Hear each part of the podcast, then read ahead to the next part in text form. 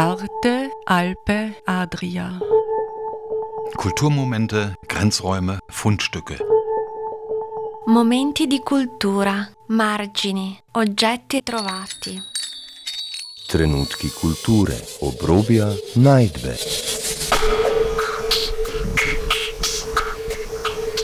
Ein Kulturmagazin von Dagmar Trauner.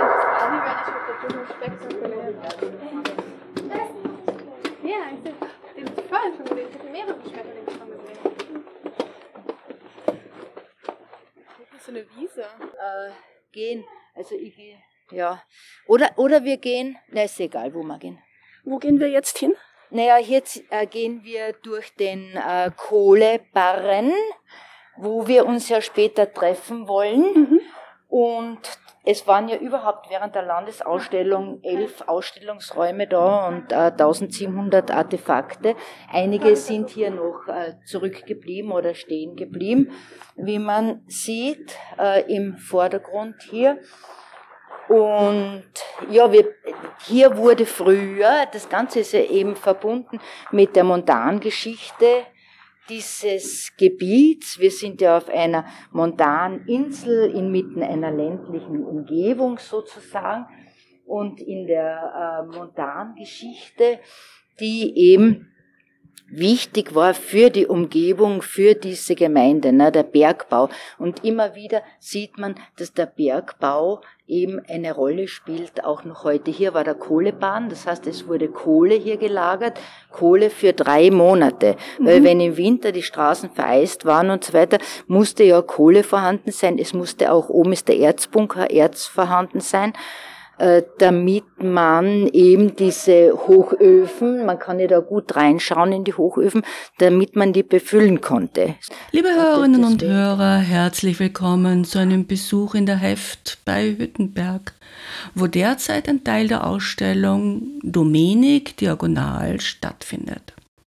Zur heutigen Ausgabe von Arte Alpe Adria Kulturmomente die den Auftakt zu weiteren Sendungen mit dem Schwerpunkt Günter Domenik bildet, begrüße herzlich Dagmar Trauner. Heute, am 6. Juli, hätte Günter Domenik seinen 88. Geburtstag gefeiert. Anlässlich seines zehnjährigen Todestages widmen das Museum Moderner Kunst Kärnten und das Architekturhaus Kärnten diesem außergewöhnlichen Architekten eine umfassende Werkschau. In der Heft fand 1995 die Kärntner Landesausstellung Gruben, Hund und Ofensau statt, wo Domenik das ehemalige Eisenwerk architektonisch umgestaltete.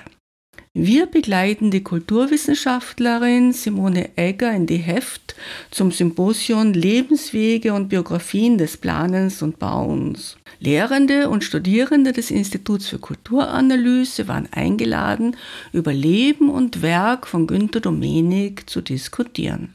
Ich darf euch alle äh, ganz herzlich begrüßen heute zum äh, performativen Gespräch äh, in der, im Ausstellungsjahr oder im Ausstellungshalbjahr äh, Domenik Dimensional. Ich bin die äh, Simone Egger vom Institut für Kulturanalyse von der Universität Klagenfurt. Ähm, und das ist eben heute unser Beitrag, unser kulturanalytischer Zugang ähm, zu der Ausstellung, zu der Person. Es ist ein Gespräch über das Biografische, was wir heute machen wollen. Und ich freue mich sehr, dass jetzt äh, doch sich so eine ganz, äh, ganz unterschiedliche Runde zusammengefunden hat ja, ein Leben, so habe ich das auch angekündigt, setzt sich aus Positionen zusammen, die eben gar nicht linear aufeinander folgen, sondern vielmehr von Bruchlinien durchzogen sind. Und äh, die biografische Illusion, schreibt der äh, Soziologe Pierre Bourdieu, äh, ist nun, dass es im Grunde keinen Lebenslauf geben kann, ähm, sondern es muss eigentlich vielmehr von Platzierungen und Platzwechseln im sozialen Raum die Rede sein. Ereignisse des Biografischen finden gleichzeitig und immer in Relation zu jeweiligen Zuständen des Feldes statt. Jetzt sind wir hier natürlich noch in einem ganz bestimmten Feld. Und ausgehend von der Architektur äh, der Heft wird es jetzt im Rahmen des Gesprächs um die Gesamtheit der damit verbundenen Positionen gehen. äh, um der Biografie von Bau und natürlich auch vom Baumeister ähm, nachzuspüren. Aus einer kulturanalytischen Perspektive ähm, werden Architekt und Werk auf ihre soziale Oberfläche hin befragt. Ähm, und unser Symposium soll jetzt heute aber äh, kein Vortrag meinerseits sein, sondern eher ein, äh, ein dialogisches Verfahren hier in dem Haus ähm, eine gemeinsame Suchbewegung, äh, ein Abtasten und auch Ansprechen, so hatte ich mir das vorher so vorgestellt, dieser gebauten Formation, die ja aus verschiedenen Gründen äh, gar nicht so oft zugänglich ist, beziehungsweise jetzt erst auch wieder zugänglich gemacht worden ist. Christa Beinhopf. Günter Domenik wurde am 6. Juli 1934 in Klagenfurt geboren. Er verbrachte seine Kindheit in Oberfellach im Mölltal und seine Mutter, sein Vater war Richter in Klagenfurt und seine Mutter, so wie auch sein Vater, das waren seine Eltern, ähm, passionierte Nationalsozialisten. Und in diesem Sinne wurde Günter Dominik auch erzogen. Er verbrachte jedoch seine Sommerferien vom Mölltal herkommend bei seiner Großmutter am Ossiacher See, wo er seinen Traum, sein Opus Magnum verwirklichte, eben dieses Steinhaus in Steindorf am Ossiacher See. Was ist dieses Steinhaus eigentlich? Das Steinhaus ist eine Vision, die er, der sich selbst als Künstler, Architekt bezeichnet, verwirklichen wollte. Es ist ein Traum, den er gebaut hat, ähm, nicht nur planmäßig entworfen und dann gebaut, sondern einfach gebaut, um zu sehen, die Grenzen der Architektur, wie weit kann er bauen. Und auch äh, die Funktionen in diesem Bau waren von ihm ursprünglich nicht vorgegeben. Es war einfach ein, ein Traum. Genau, es steckte sehr viel Biografie und Fantasie und Selbstverwirklichung von Domenik in diesem Steinhaus. Es ist ja eigentlich mehr ein Kunstwerk als Architektur. Ja, ich sage, es ist Kunstwerk und es ist Architektur, also es ist beides.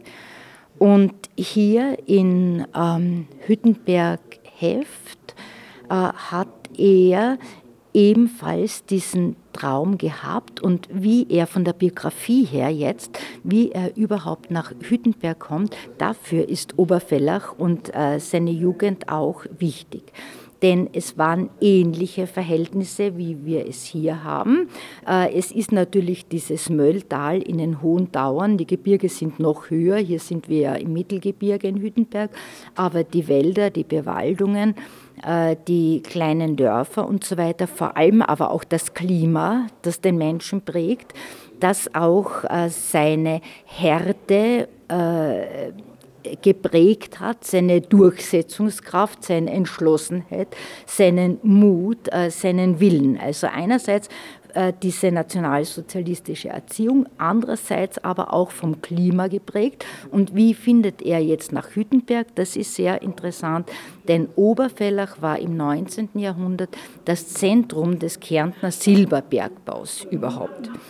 Und das heißt, er wusste schon von seiner Kindheit an um äh, Bergbau, um Bergleute, hat sich da interessiert, äh, ist da herein nach Hüttenberg, hat das eigentlich vorgefunden, was er dort schon hatte, nur noch größer und noch präsenter zur damaligen Zeit. Und es heißt ja, wo Domenik sein Architektenherz verloren hat, von dort lässt es sich nicht mehr vertreiben. Und er hat sich hier mit seinem Zubau für die Landesausstellung absolut durchgesetzt. Und das, äh, wir werden vielleicht auch noch hinaufgehen, ich weiß nicht, äh, in diesen, ja, den Stollen, den Stollen, dieser schwebende Stollen, das ist ja überhaupt das Markante an dieser Anlage. Äh, dieser schwebende Stollen verweist natürlich auf den Bergbau. Domenik hat Stollenpläne aus dem 18. Jahrhundert von Hüttenberg studiert. Er hat nicht einfach einen Stollen entworfen oder gebaut oder geträumt. Er wollte diesen Stollen ähm, noch anders gestalten, äh, noch intensiver gestalten. Er wollte eine vollkommene Verglasung. Er wollte ihn vollenden. Der Stollen ist heute 180 Meter lang. Er wollte auch zeigen, er wollte diesen Untergrundstollen der Bergleute, des Bergbaus, den wollte er an die Oberfläche bringen. Den wollte er den Menschen zeigen. Und im Zuge dieser, äh, dieses Streits um diese Landesausstellungsprojekte ist ja nur die Sparvariante Domeniks, also dieses äh, Domenik 2 verwirklicht worden hier und der Stollen ist unvollendet. Er ist nicht vollkommen verglast, er endet im Nirgendwo, was aber auch wieder unseren Blick offen lässt in eine Zukunft. Wir wissen nicht, wir gehen in die Zukunft. Diese Zukunft ist absolut offen, auch für diesen Lost Place hier und wir wissen nicht, wohin wir gehen. Und äh, ich denke, das war auch eine Idee, die Günter Domenik da hatte. Äh, denn schon nach der Schließung des Bergbaus 1978 sind diese Hochöfen, also wir hatten Domeniks Zubau natürlich noch nicht, aber sind diese Hochöfen äh, schon verfallen und äh, die ganze Anlage herabgekommen. Es wurde erst ähm, in den 80er Jahren dann vom Bundesdenkmalamt eine Restaurierung vorgenommen, Restaurierung dieser Anlage. Und man hat äh, sehr gut bei der Restaurierung auch die Grundsätze der Denkmalpflege und des Denkmalschutzes beachtet. Man hat Alois Riegel, der ist ja der Vater des äh, Denkmalschutzes überhaupt, beachtet, der sagt, äh, es darf nur so weit restauriert werden, als der Erinnerungswert einer Anlage oder eines Denkmals erhalten bleibt. Oder äh, auch später dann ähm, die Charta von Venedig zum Beispiel, äh, die geht besonders auch auf Zubauten ein und die sagt, Zubauten sind nur, und jetzt kommen wir auch zu Domeniks Zubau, der hier sichtbar ist und äh, in dem wir uns ja auch da befinden, äh, ähm, dass Zubauten nur dann toleriert werden können, wenn äh, der Respekt zur Umgebung gezeigt wird. Und das war wichtig für Günter Domenik. Denn Günter Domenik spricht selbst von seinem Respekt zur Umgebung, zum Respekt zu den Hochöfen, Respekt vor den toten Steinen. Denn äh, sie sagt, er sagt, diese toten Steine hier äh, erzählen Geschichten, die meine Architektur nicht erzählen kann. Und das finde ich sehr schön. Er hat sich nicht direkt hineingedrängt in die ursprüngliche Architektur. Er hat der Architektur nichts aufgesetzt. Wenn wir von außen diese Anlage betrachten, also man müsste jetzt vor der Eingangshalle stehen, vor dem Gebläsehaus, dann äh, fällt eigentlich Domeniks Zubau gar nicht so besonders auf. Erst herinnen wird die Dimension von Dominik dimensional sichtbar. Und er hat das also äußerst dezent gemacht. Man sieht ihm wirklich äh, die Unterschiede im Baustil. Äh, wir haben ja hier im Sinne des Historismus den Neo-Tudor-Stil mit diesen zinnengekrönten Hochöfen und äh, eben dann Domeniks Zubau mit dem äh, Dekonstruktivismus. Und das ist für äh, diese, diese Hochöfen, diese Zinnen, da muss man auch wieder in die Geschichte hineingehen, in die Geschichte dieser Hochöfen. Die waren ja im Besitz der Kompanie der Familie Rauscher und die wollten ihrer, ihren Denkmälern, ihren Hochöfen praktisch eine Krone aufsetzen. Schaut aus wie eine Krone. Und das zeigt auch von der Macht der Familie Rauscher und zeigt auch die Hierarchie. Die Rauscher waren ganz oben, das waren die Unternehmer, und ganz unten waren dann die Arbeiter, die am Ende des 19. Jahrhunderts noch 58 Stunden in der Woche im Bergwerk unter härtesten Bedingungen gearbeitet haben. Und Domenik im Gegensatz dazu mit dem Dekonstruktivismus hinterfragt diese äh, symmetrischen äh, Strukturen, diese Ordnung, dieses einheitliche Schema, auch wieder aufgrund seiner biografischen Prägung natürlich.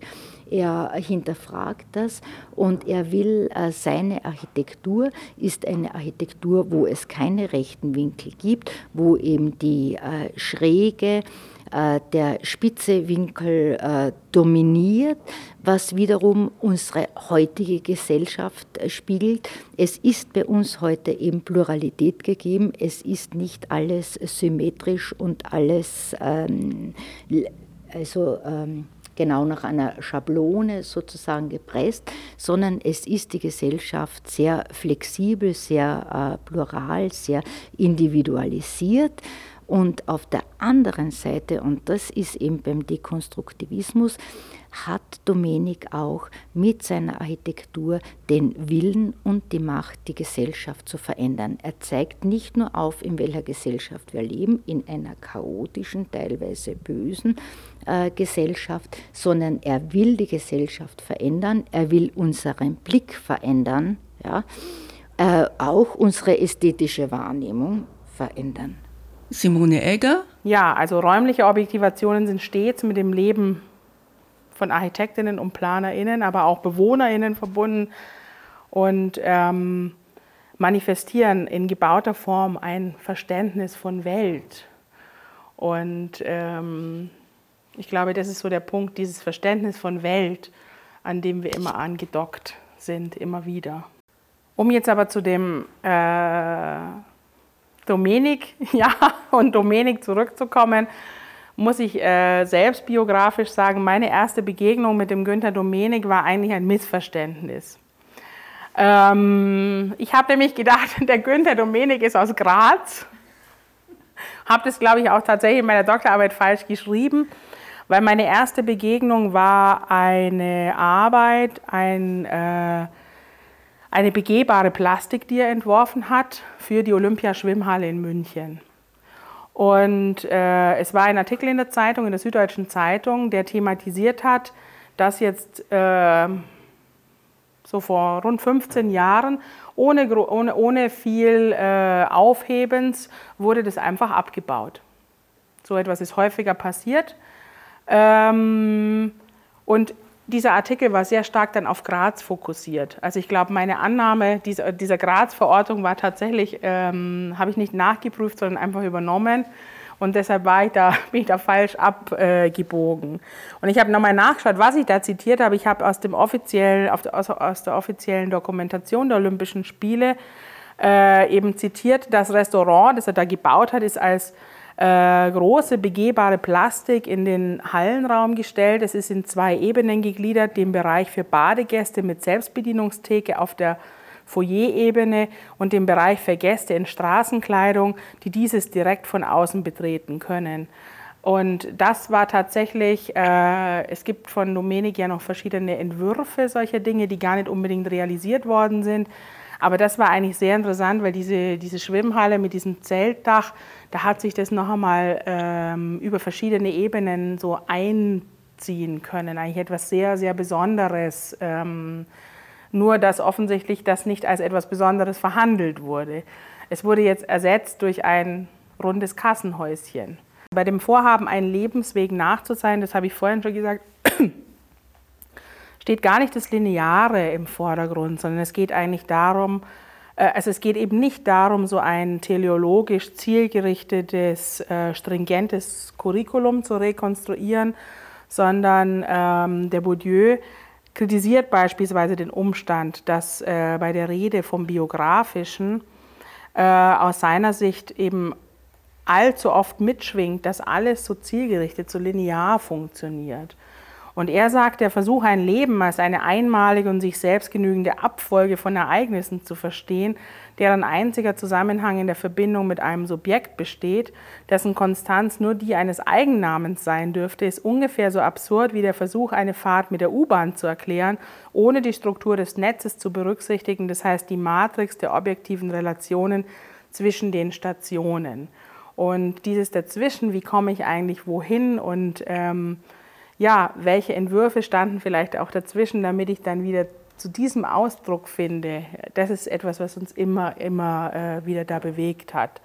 Lukas ähm, Wenig. Ich hätte noch so eine, weil du die Metapher mit der U-Bahn schon gebracht hast. Ja. Ähm, die, es gibt so eine Zwischenstation, die fast geschlossen wurde äh, auf der Werkliste von Günter Domenik und die auch jetzt wieder in dem Buch äh, zur Ausstellung drin ist. Und das ist das Haus H, also das Haus Holzer äh, in der Daviser Straße, kennen wahrscheinlich alle, entlang des Lendkanals gibt es ein Haus, das so ein bisschen anders ist als die anderen Häuser entlang des Lendkanals. Und wir sind ja dort vorbeigekommen bei unserem ersten Seminar mhm. auf einem Stadtspaziergang und wussten noch gar nicht, dass das von Günter Domenik ist. Und bei einem Termin äh, mit der Stadt, also bei Georg Wald, hat uns der Georg Wald dann darauf aufmerksam gemacht, das war eines der ersten Projekte von Günter Domenik und das wäre ja so stark sichtbar, auch weil die Holzuntersicht des Vordaches äh, schon diese Ästhetik vorwegnimmt. Und das fand ich schon sehr spannend, auch wenn man dann sich die bis dahin äh, veröffentlichten Monographien durchgeblättert hat über Günter Domenik, dann war das schon irgendwie verzeichnet in der Werkliste, aber mit einem Kürzel Haus H und, und sehr am Rand eigentlich, wenn man es überhaupt gefunden hat. Also auch die Frage finde ich interessant jetzt auch, weil äh, Positionen aus der Praxis hier sind, wie so in der Architektur Dinge auch aus der Werkliste vielleicht mal hinausfallen. Äh, in der Kunst ist es ja auch etwas, was äh, immer wieder mal vorkommt, dass das Frühwerk vielleicht auch irgendwann mal verschwindet. Bei Architektur ist das etwas schwieriger, obwohl das in den letzten Jahren natürlich mit verstärktem Abrissneubau mitunter sogar leichter ist, dass ein Werk der Architektur verschwinden könnte. Also das fand ich an dem, an dem Beispiel zum Haus Holz jetzt nochmal so ein paar Punkte, die du schon aufge, äh, aufgenommen hast, äh, ganz, ganz spannend, auch im Kontext jetzt, wo Günter Domenik begonnen hat, also auch so in der Zeit äh, 60er, 70er Jahre und äh, das Projekt in Graz-Eggenberg, die Pädagogische Akademie, steht mittlerweile unter Denkmalschutz und würde man eher in die, in die Phase des Brutalismus äh, einreihen. Also auch so diese Entwicklungsgeschichte, die dann eben sehr stark äh, nur über die dekonstruktivistischen, sehr expressiven Bauten zum Teil äh, besprochen wird, aber die auch eben eine sehr starke Vielfalt aufweist. Also wenn du so eine fast Anekdote schon zu dem, zu dem Werkverzeichnis von Domenik, das mich eigentlich sehr stark fasziniert, auch, auch in dem Gespräch mit dem, mit dem Bauherrn, der bis, äh, zu, ja, bis ins hohe Alter äh, in diesem Haus auch gelebt hat und nie etwas verändert hat. Und auf die Frage, warum er nie zugebaut hat, war die klare Antwort, ich habe nie das Gefühl gehabt, dort etwas verändern zu müssen. Fand ich auch ein schönes Statement von einem Bauherrn. Also so kann man sich das wünschen als Architektin oder als Architekt. Ähm, Christa Beinhopf. An, äh, Lukas, darf ich sagen? Ähm, weil du gesagt hast, dieses Haus H äh, ist eigentlich unscheinbar und nicht so wirklich dominant am Lendkanal. Äh, das ist natürlich die Entwicklung Domeniks, äh, die gesehen werden muss. Zum Beispiel haben wir in Graz auch eine Kirche, die ich vorher nicht kannte, in der Eisteichsiedlung, der Eisteichkirche, die überhaupt nicht äh, dekonstruktivistisch und auch stachelmäßig oder spitz- und pfahlmäßig ausschaut, sondern es sind eher Rundbauten. Und Domenik macht natürlich in seiner Entwicklung eine Laufbahn durch. Und er sagt auch von sich selbst, ich möchte eine Entwicklung durchmachen, ich möchte nicht zweimal das Gleiche machen. Das ist für ihn äußerst wichtig. Ja. Werner Moritz. Danke.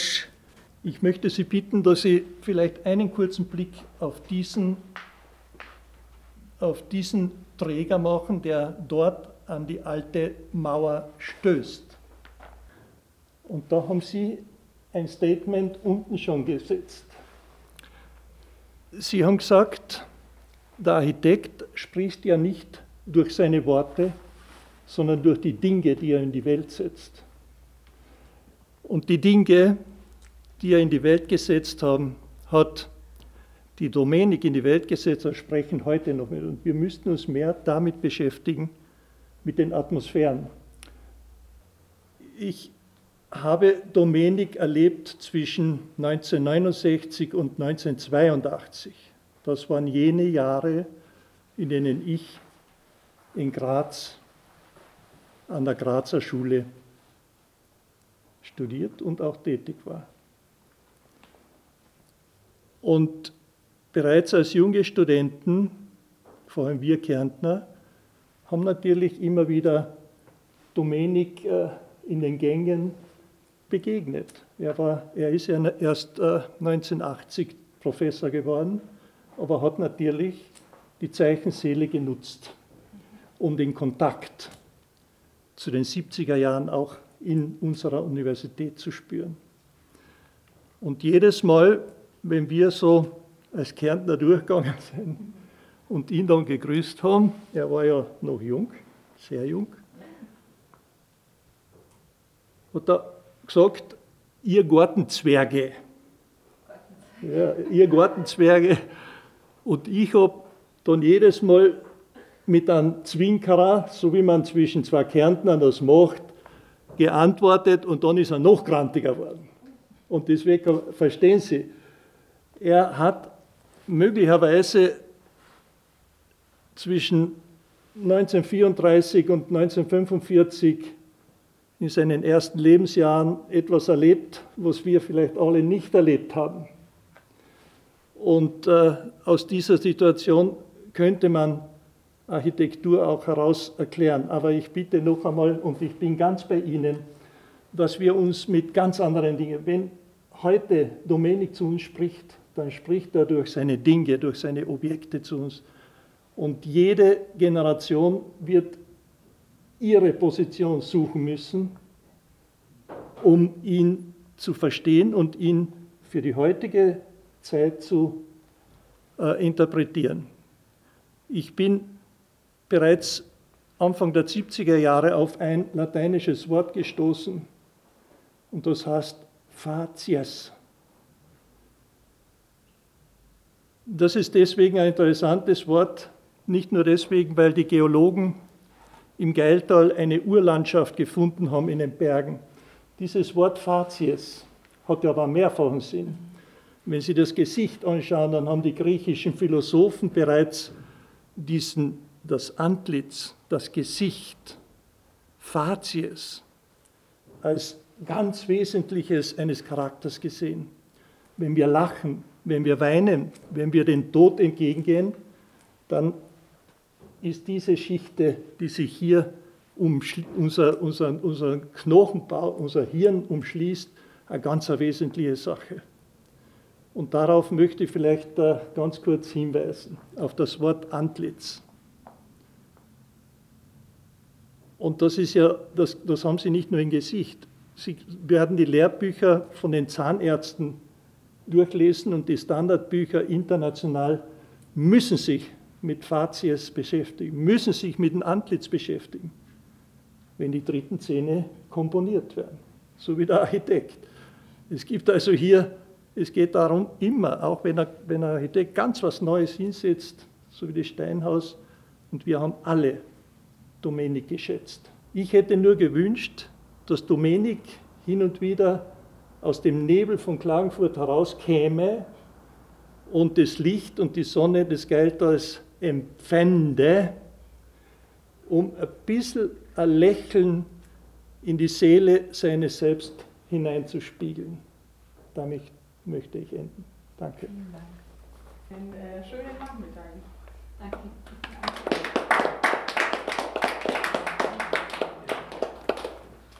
Sie hörten einen Mitschnitt vom Symposion Lebenswege und Biografien des Planens und Bauens zum Werk von Günter Domenik. Simone Egger vom Institut für Kulturanalyse lud in die Heft.